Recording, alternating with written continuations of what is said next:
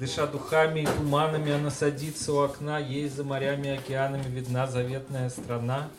Блестят рождественские елочки, скрывая снежную тюрьму. 16 февраля 23 года. Невысокий, крепко сбитый, лысый мужчина стоит на небольшой сцене берлинского бара «Квартира 62» и читает стихи. Это Алхас Селезнев из Москвы. А, добрый вечер. А, это была проба микрофона.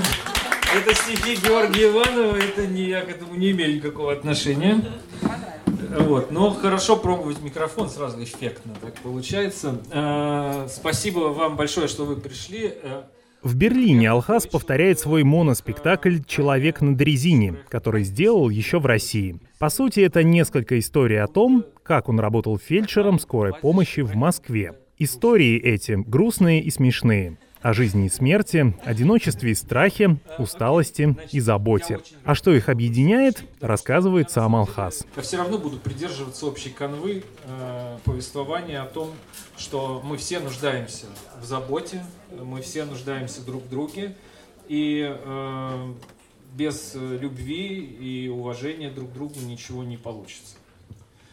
Я знаю Алхаса больше 15 лет, и работа в медицине — это лишь небольшая часть его жизни. Он несколько лет был журналистом, а в свободное время участвовал в протестных митингах и даже вел один из них. Ну и, наконец, Алхас сделал моноспектакль. Его главная тема — эмоциональное выгорание. Но, по моему мнению, это спектакль России. Он помог мне понять, почему мы сейчас в той точке, в которой оказались.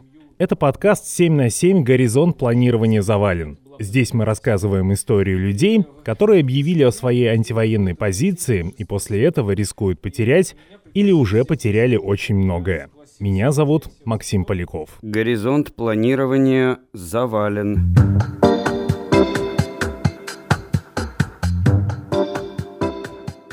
Перед тем, как мы начнем, два коротких объявления. Первое. По традиции в начале выпуска я прошу вас поставить лайки или написать комментарии. Особенно на YouTube, Apple подкастах и Яндекс Музыке. Так о подкасте узнает больше слушателей. И второе. Я говорил с Алхасом в Берлине, куда он переехал осенью прошлого года. И в этом выпуске наш разговор будет чередоваться с записью его моноспектакля.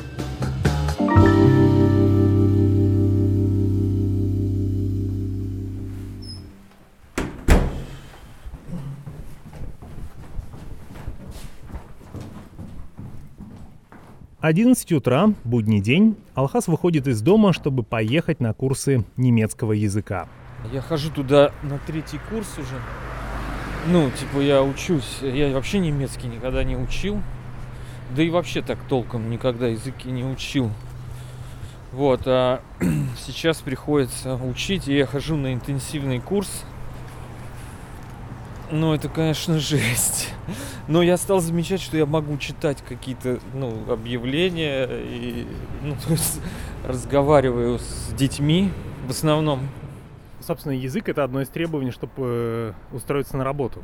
Ну, в моем случае, да. Ну, то есть это если типа медицинскую работу, э, ну, связанную с помощью, то да, там должен быть B2 минимум уровень. Э, я даже не знаю, хочу ли я вообще работать э, в медицине, но пока это ну, единственное, что я вот могу делать.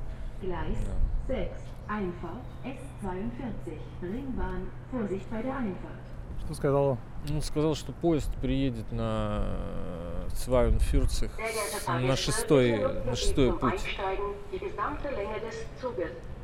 По дороге на урок немецкого мы много говорим про войну.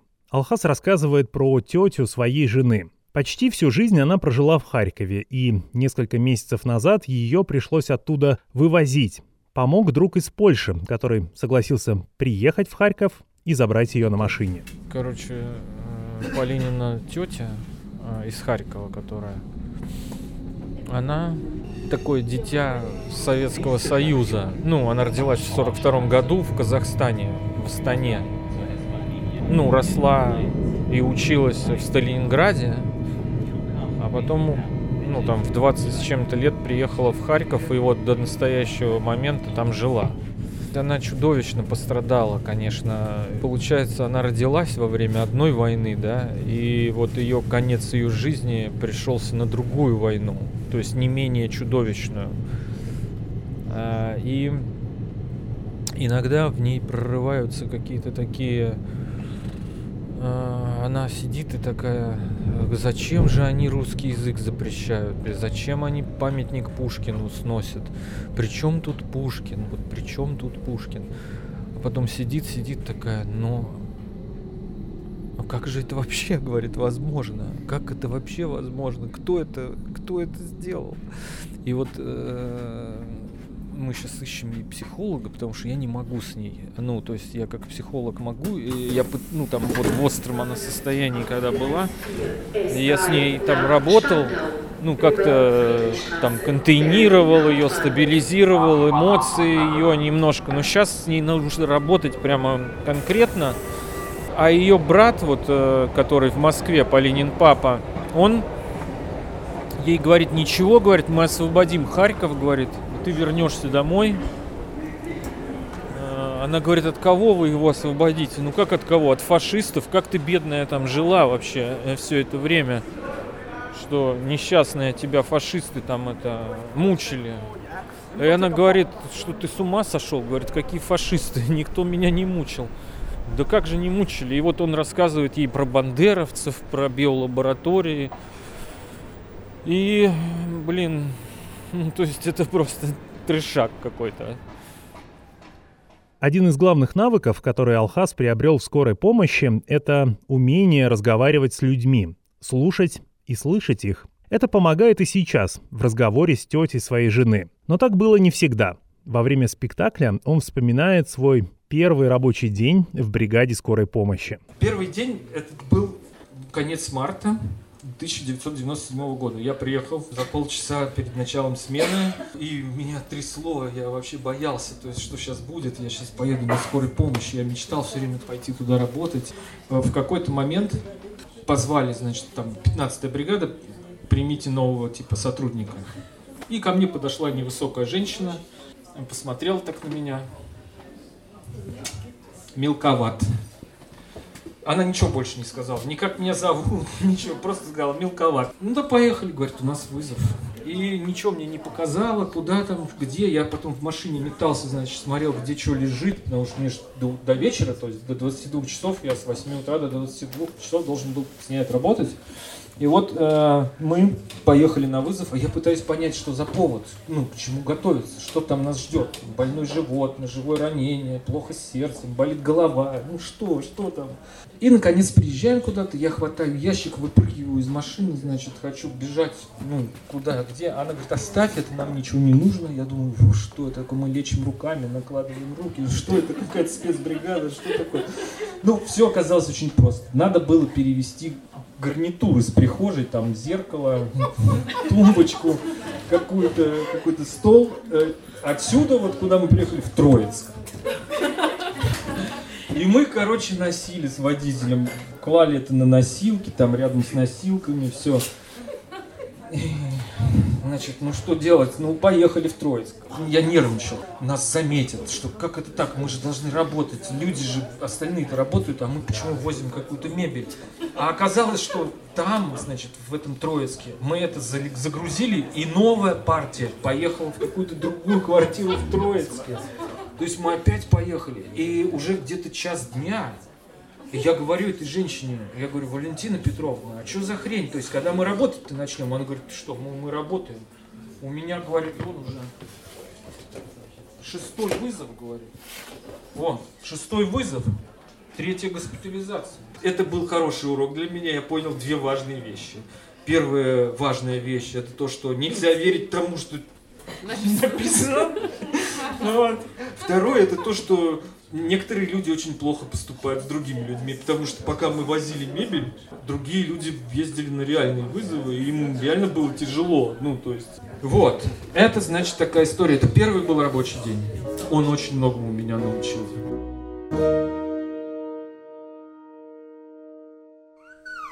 Да. Ну все, все, все. Вот у тебя мячик есть. Все, все, спокойно. После урока немецкого мы вернулись домой, и Алхаз собирается на прогулку с собакой. Это французский бульдог Кася, или Кассиопея. Мы идем гулять с собакой. Да, сейчас мы с ней погуляем. Заодно.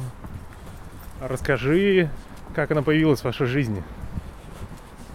Последняя собака, которая была у меня, это был Феликс. Э, он умер в 2007 году. Мы постоянно думали о том, что Саше одиноко. Саша сын. Сыну, да. Ну, в общем, мы стали все чаще об этом говорить, о собаке. Э, я очень люблю французских бульдогов. Полине они абсолютно не нравились, Саше было все равно. Ну и, в общем, в 2017 году весной мы стали искать. И мы нашли какую-то женщину, которая разводит собак или продает собак, скажем так. Э, и мы поехали в Свиблово куда-то в Москве. И там было очень много собак, французских бульдогов, около 30 щенков. И вот Кася была из одного помета. Мы ее отметили, потому что она себя вела наиболее адекватно из них троих из этих вот, э, там было два мальчика и одна девочка, она. Она нам очень понравилась, но мы ее не взяли, уехали, чтобы типа подумать, поискать еще. Но в итоге через два дня поняли, что ничего мы искать не будем. Я поехал ее и забрал. И с тех пор она с нами все время ты выкладываешь много фотографий Касси, и еще и рисуешь ее, и она да. грустная на фотографиях и грустная на картинах, но при этом она же супер жизнерадостный пес. Ну да, но э, я, во-первых, рисовать не умею, поэтому я, ну то есть на картинах она получается очень плоской и однообразной. Сейчас она покакать хочет. Да-да, она очень жизнерадостная, она прям нашу жизнь украшает. Ну, украшает, радует нас. Но бывает, что, конечно, грустит. Но на самом деле очень редко.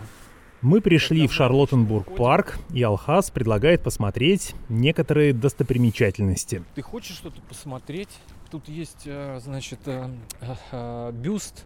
Я не помню, кто это, Елизавета или Шарлотта. Нет, не, не Шарлотта точно. И мне кажется, что в нее стреляли из пистолета у нее во лбу, а, ну, отметина такая. Потому что во время Второй мировой войны здесь, в этом парке, по-моему, какой-то был взвод СС или, ну, короче, здесь располагались эсэсовцы и нахрен все это тут расфигачили. То есть это все заново построено после войны. По дороге к бюсту Алхас рассказывает про те книги, которые стал читать после начала войны. Когда ты читал книги о том, как проходила война и как она закончилась, Вторая мировая. Что для тебя было ну, каким-то открытием, неожиданной вещью, о которой ты не думал, не видел в таком ракурсе? Самым главным, что я стал понимать сейчас, это то, что, что люди э, в этом участвовали, да, и я теперь я вижу, почему и как это было возможным, что люди поддерживали Гитлера, да, работали в концлагерях, уничтожали там а, людей, которых они вынесли за скобки человечества, да. Но самое главное для меня это Нюрнбергский процесс, то есть это суд, который состоялся над преступниками военными. И я совсем вот недавно, я с Настей как раз э, разговаривал, и я понял, что это самое главное, чтобы э, преступления были озвучены, и те, кто их совершал, были названы поименно и понесли наказание. Вот, смотри. Мы пришли к этому бюсту. Это Луиза, да. Похоже на то, что стреляли в нее. Нет, как ты считаешь? Это отметина прям на лбу. Как да, бы. да. Ну, это явно какой-то, ну, может, пистолет, потому что винтовку бы, наверное, оставила след больший. Ну, не знаю. То есть, может, я это придумываю. Круто. Ну, круто в смысле, что все это здесь так и осталось и стоит.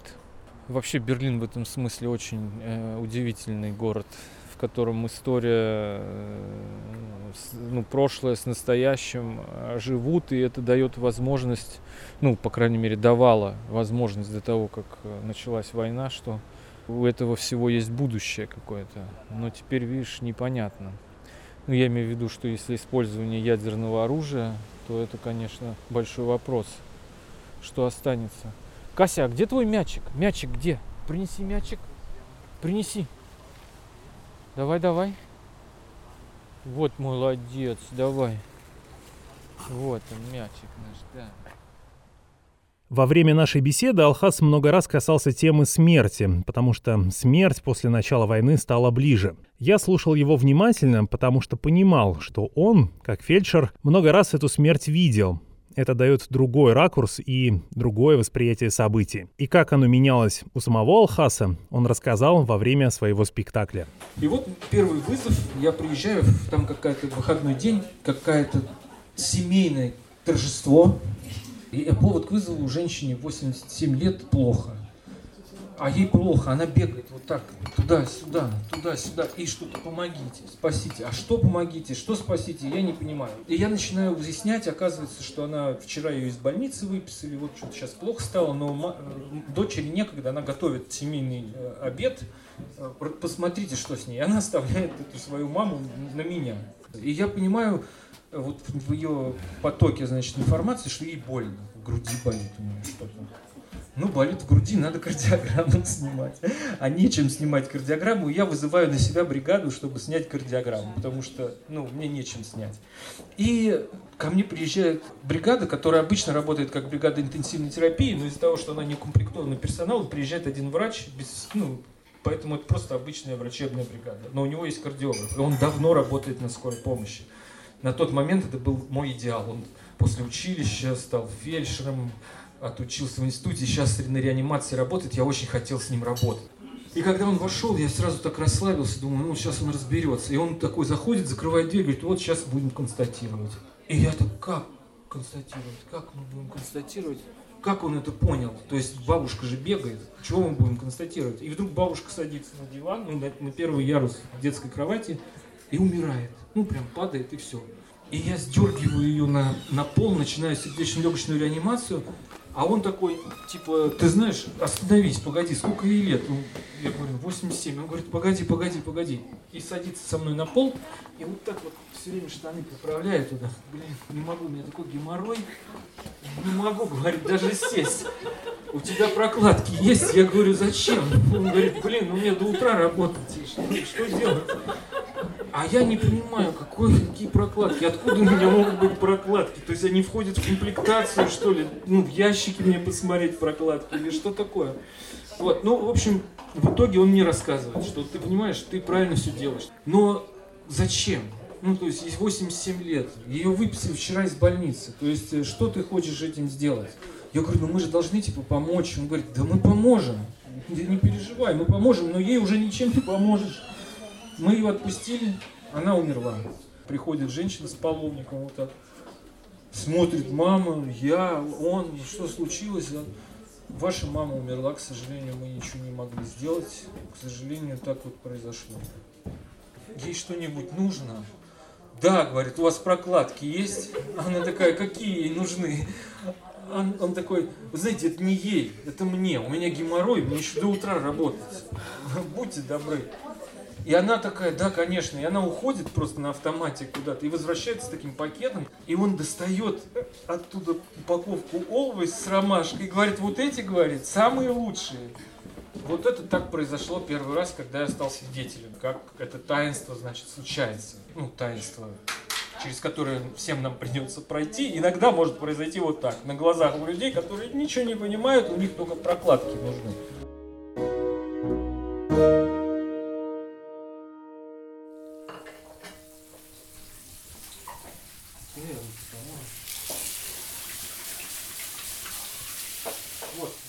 Мы сидим на кухне, Алхаз готовит ужин, это рис и котлеты из ундишатины, и вместе с супругой они рассказывают про стулья, которые подобрали на улице. Здесь э, э, вот на кухне э, и в комнате есть один стул, вот, который тебе так понравились. Это стулья из суда. Здесь есть районный суд, вот там на улице Тегель. И Здесь вещи люди не выкидывают, а выставляют на улицу, и кто-то потом берет. И, и вот хозяева квартиры, они забрали эти стулья и принесли домой. Ну да, неудобные. Они, видишь, вытерты. У них э, подлокотники вытерты. Это мы шутим, что это судейские стулья. Ну, это, конечно, не судейские, наверное, просто там присяжные, присяжные на них сидели. После ужина я снова спрашиваю его о работе в бригаде скорой помощи. Ты много писал о своей работе в Фейсбуке. Я помню один пост, там была какая-то такая фраза о том, что если бы люди могли вот так засунуть голову через стену к своим соседям и посмотреть, увидеть, как живут люди за стеной, соседи, угу. они бы ужаснулись. Видимо, потому что ты, как фельдшер, входил в очень многие дома. Почему соседи бы ужаснулись? То есть, что ты видел там, что должно было ужаснуть? А, ну, э, я сейчас думаю, что много из того, что я писал э, в то время, когда я работал на скорой, это был очень смещенный и извращенный фокус, потому что я видел только плохое. Я видел только боль, только какие-то ужасные, беспомощные состояния человеческие. Я помню, что это время казалось мне, что я живу в аду. Ну, то есть я вот прям реально вижу этот ад каждый день, на каждом вызове я оказываюсь в аду.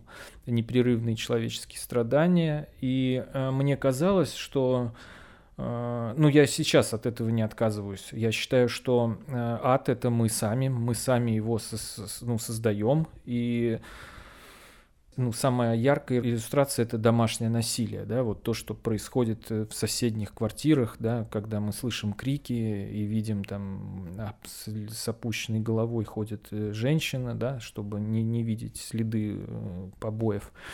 И я с этим тоже часто сталкивался в работе. И это вот то, что как мы можем, как, как ну, как, как и без того трудная человеческая жизнь, которая полна э, усилий каких-то, да, страданий, болезней, она э, еще больше усугубляется с самими людьми. При этом у меня создавалось впечатление от постов, что ты, не знаю, в какой-то момент жизни стал фаталистом. Такой, как будто не верил в то, что может быть хорошо. Иначе, да? Да. Ну да, ну я тоже, я говорю, что я об этом часто думал, и я понимал, что, скорее всего, это связано с тем, что у меня такое, ну,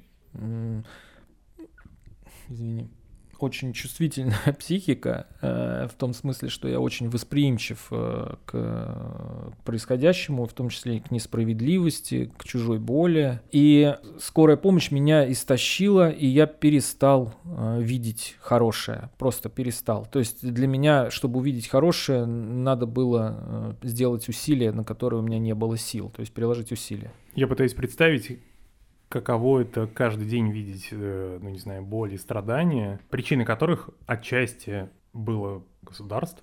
Не все же от хорошей жизни, не знаю, наркозависимыми становятся. Mm. Как это пропускать через себя, ну, такое количество времени большое? То есть как ты это делал? Ну, я это делал безответственно. То есть я это делал неправильно, э, и поэтому вот во втором, ну, во второй э, заход, скажем так, свой на скорой, я абсолютно э, тоже выгорел и травмировался. Этому можно научиться. Есть э, приемы, которые позволяют работать. То, о чем ты спрашиваешь, можно на две части разделить. Первая часть в глобальном смысле, в каких условиях живут люди в России, каким образом они относятся к себе, не, не ценят свою жизнь, не любят себя, не заботятся о себе. И поэтому ну, рано умирают, гибнут на дорогах от водки, там, от наркотиков. Президент э, Путин об этом, значит, э, даже рассказывал.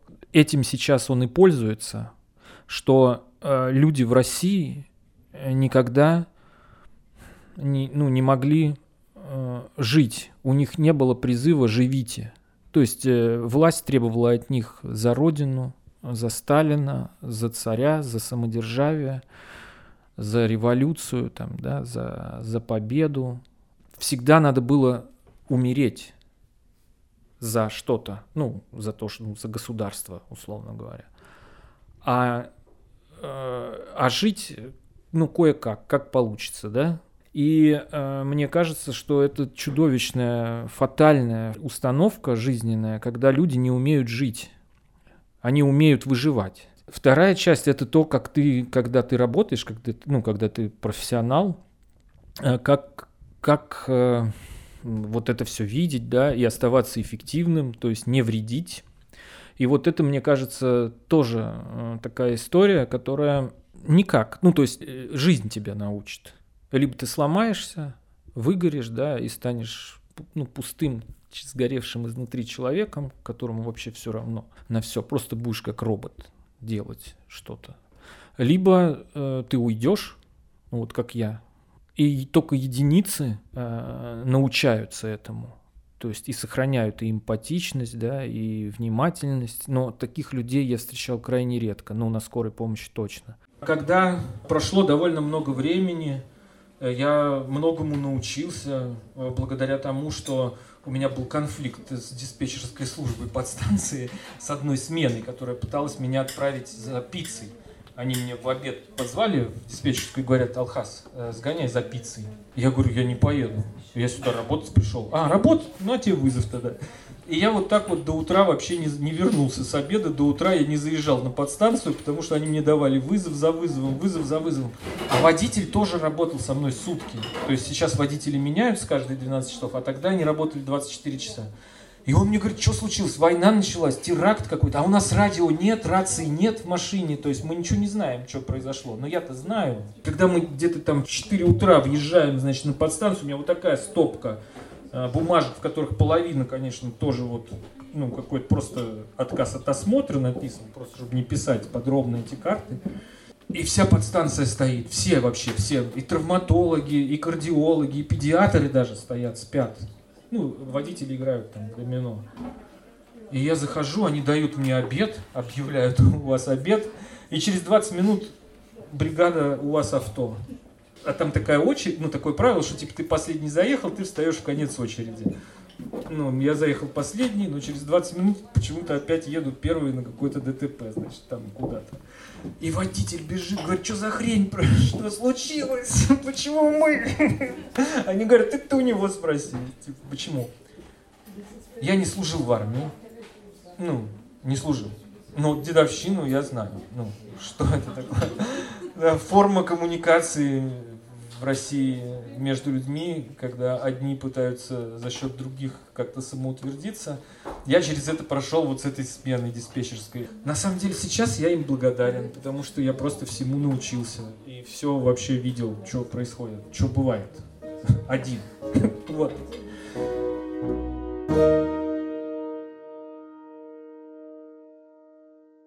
Давай нырнем в другую тему. 24 февраля 2022 года мне написал один близкий человек короткое сообщение. «Привет, скажи мне, а когда ты все понял про Путина?» угу. То есть я не скрывал своего критического отношения к э, президенту России долгие годы, угу. а человек либо не думал об этом, либо просто жил свою жизнь, и для него начало войны стал поворотным моментом. И я предложил человеку выбрать. Ну, говорит, смотри, ты можешь все что угодно. Там Курск выбрать, Беслан, дело Юкоса, войну в Грузии. Выбери тот момент, который у тебя больше откликается, и подумай, ну, переосмысли его.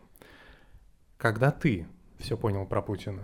Ну, это, наверное, это 99-й год. Это, наверное, взрывы э, в Москве, когда на Каширском шоссе в Гурьяново, ну и потом Курск. Потом это просто шло по нарастающей. Я никогда не голосовал за Путина, я, он мне не нравился. Вот как я первый раз его увидел, у меня было а, ощущение какой-то, знаешь, он мне представлялся, если ты читал колымские рассказы Шаламова, у него есть очерки блатного мира. Ну, понятно, что блатари присутствуют вообще в его новеллах очень часто, но вот именно в очерках блатного мира он описывает болтарей, да, как вид человеческий, да, ну или нечеловеческий. Короче, Путин у меня прям каким-то, ну не знаю, необъяснимым образом сросся с этими персонажами. Э, причем даже не с ними самими, а с теми, кто вот э, от их имени что-то делает. Я имею в виду вот эта э, атмосфера барака, духоты, безысходности какой-то. Вот эта фигура Путина для меня. То есть вот эти его ужимки, его шутки, его абью, а, ну, абсолютно такой абьюзная лексика. Э, он типичный автор насилия. Последние 15 лет Алхас участвовал практически во всех протестных митингах и маршах. А началось все с митинга в защиту Байкала. Это был э, митинг на Воробьевых горах весной 2006 года в защиту Байкала, когда э, трубу э, в СТО хотели там в 600 метрах от берега проложить.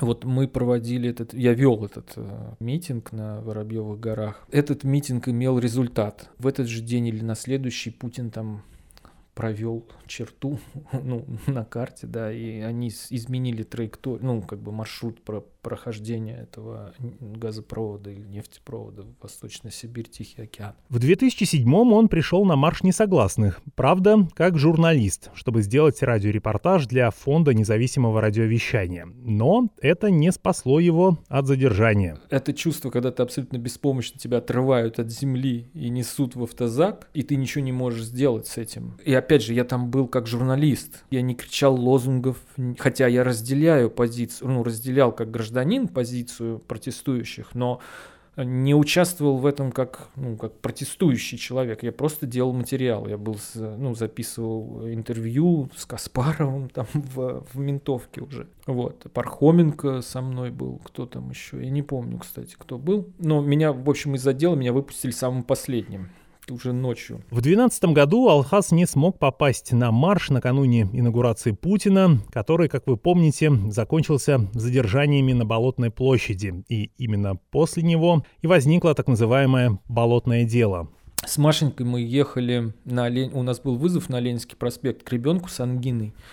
Там все было как-то так тревожно перекрыто, но мы на скорой, типа, ездили. И я говорю, там сейчас люди вышли, надо, надо, надо туда. Она говорит, ты с ума сошел, кто будет работать, как я без тебя, типа. Я говорю, может мне больняк взять, сняться с линии и поехать туда? Она говорит, нет. Типа, ну, давай работай, доработаем, это ничего не изменит, ну, как обычно все. Я помню, несколько лет назад было какое-то протестное мероприятие, когда людей призывали выходить на улицу. И ты писал, что мне страшно, но я иду. Тебе всегда было страшно? Я, как и все, наверное, люди, боюсь боли, пыток, насилия. То есть э, вот в этом смысле страшно. Ну, страшно оказаться в ситуации, когда тебе, ну, став, тебе там в жопу вставят швабру или там, бутылку. ну, или бутылку, там, или гантелю, ну, я не знаю, сломают ногу, не знаю, руку. А, потому что а, вот, ну, вот мне кажется, после 2012 года, 2012 года, степень безнаказанности и насилие со стороны полиции и вообще риторика, обесценивающая и унижающая любое другое мнение, они только росли. И, конечно, я понимал, э, что э, как бы выходя на улицу, в день протеста, да, можно попасть там под замес какой-то, да, ну, пострадать и физически, и лишиться там свободы на какое-то время, а может и надолго, да. И в этом смысле мне было страшно всегда. Как менялось отношение полицейских, когда они общались с протестующими со временем? Ну, ты знаешь, мне кажется, что с ними тоже какую-то работу проводили. Мне кажется, они не считали нас вообще за людей. Ну, так проще работать. Ну, мы были врагами. Они были анонимные, укрытые забралами. Э, мне кажется, у них даже был такой, ну, я не знаю, азарт, что ли, да, то есть Месилова. Ну, ты понимаешь, это же... Хм, тебе за это ничего не будет. Ну, э, вот это есть э, песня у группы порнофильмы. Это пройдет, называется, по-моему. Там вот песня про то, что э, росгвардеец и девушка, они знакомятся, и потом он ее на митинге видит, что она среди протестующих стаканчиком там в него кинулась или что-то такое, и как он меняется, этот росгвардеец, лирический герой, что будет писать письма ей в тюрьму, да. Ну, очень они прикольные, это э, порнофильмы. Вот. Но однозначно это шло в сторону ужесточения. То есть они становились все более жестокие, несдержанные. И понятно было, что ну, с ними тоже проводилась какая-то серьезная работа. Там. Ну, я, насколько помню, у тебя прям был в какой-то момент э, диалог в автозаке с полицейскими или в, в участке, когда ну, конечно, приходится же коммуницировать с людьми. Я же, особенно вот после детского хосписа, я стараюсь со всеми разговаривать, потому что надо прояснять, ну, что они думают а, по этому поводу, что они имеют в виду, говоря, что они нас не выпустят. Вы имеете в виду, вы сейчас не выпустите нас в туалет, или вы нас не выпустите вообще, или там не выпустите ближайший час, да, ну, то есть они нас выводили курить из автобуса, когда нас должны были вести в суд, и э, один из них, который был старший по этому автобусу, э, он постоянно пытался вот разговаривать, ну, что, почему, ну а как же вот так вы, что из-за чего вы? Ну, то есть он не был, ну или делал вид, что он не знает, почему вот это. Это, это я сейчас говорил о девятнадцатом году по, по поводу Мосгордумы. И я ему объяснял, почему, что вот выборы, что вот людей не допустили до выборов. То есть мы ненасильственно вышли их поддержать, потому что мы не согласны с тем, что их не допустили. Если власть так чувствует себя такой сильной, да, как вот она артикулирует, ну нахрен да всех подряд можно допускать. За них просто голосовать никто не будет, да? Ну так, в идеале, вроде. Ну, но они же не, просто даже не дают этой возможности проголосовать. Вот.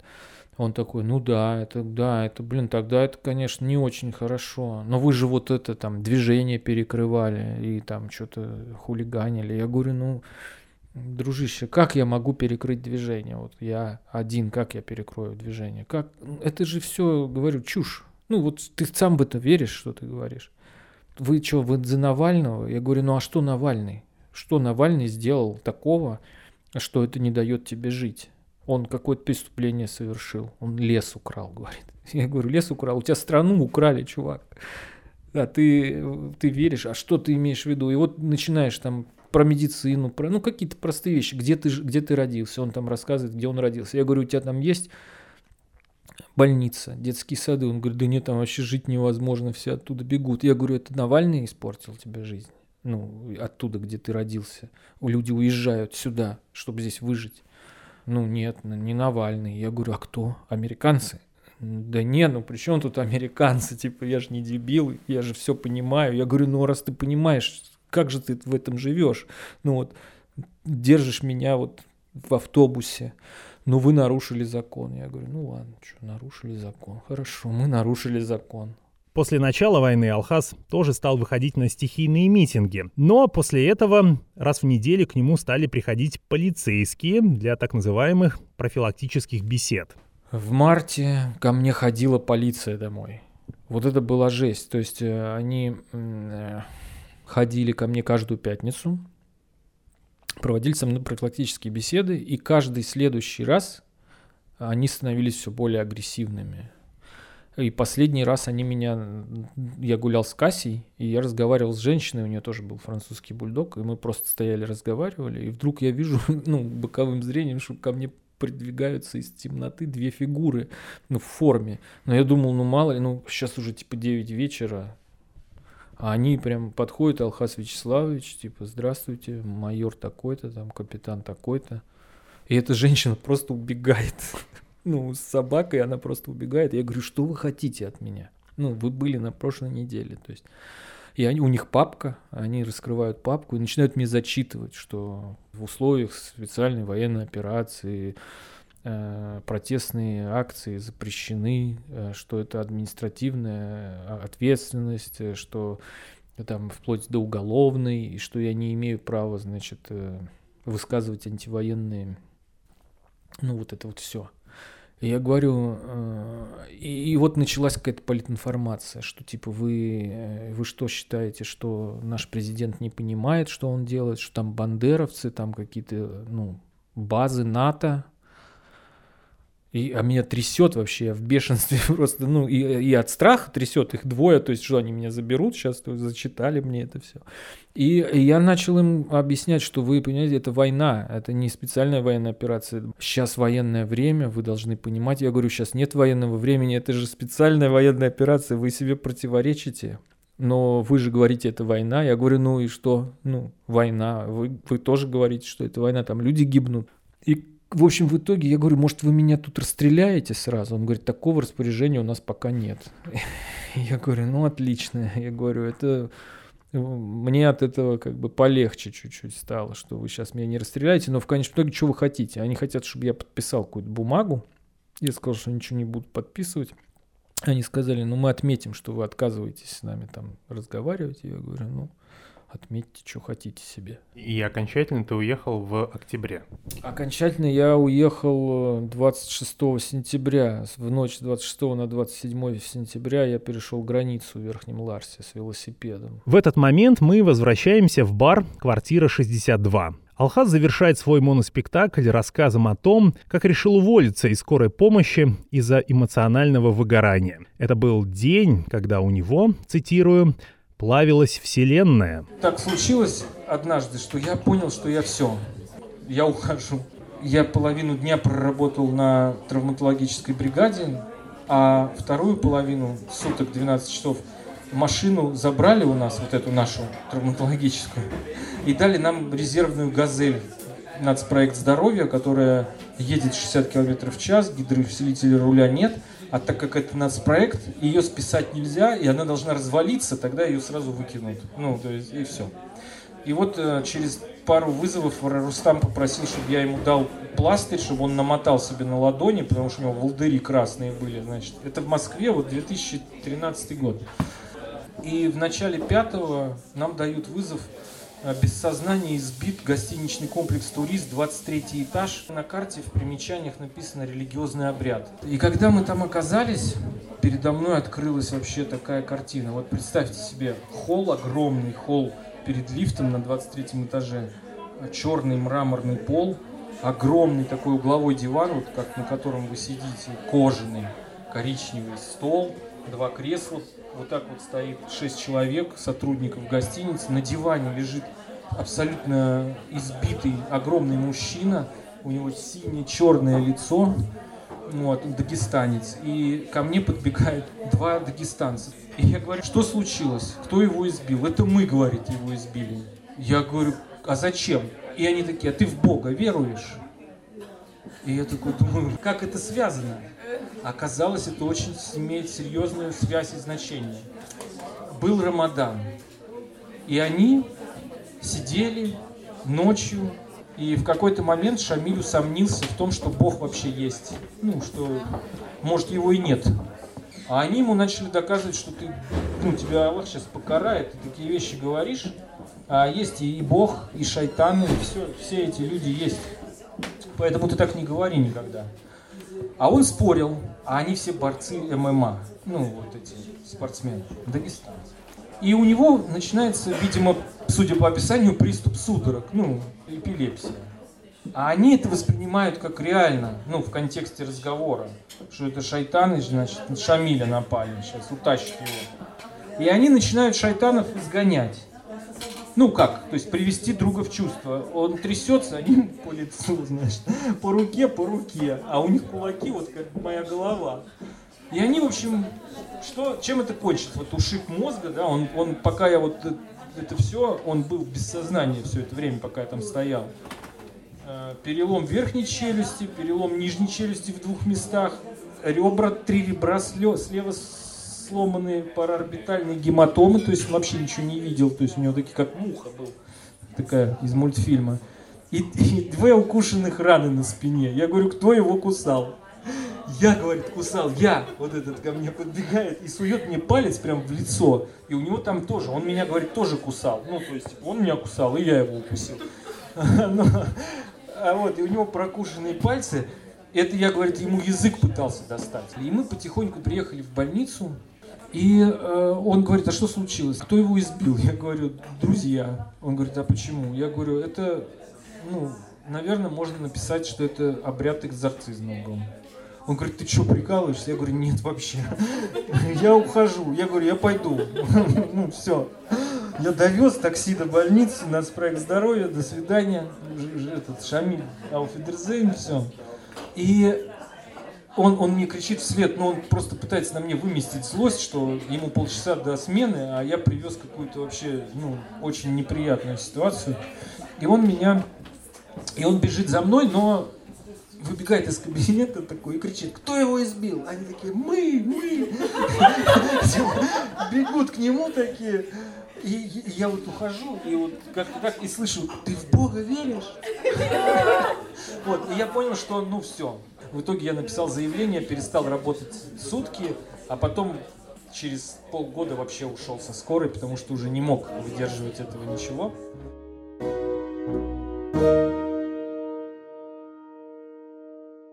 Горизонт планирования завален.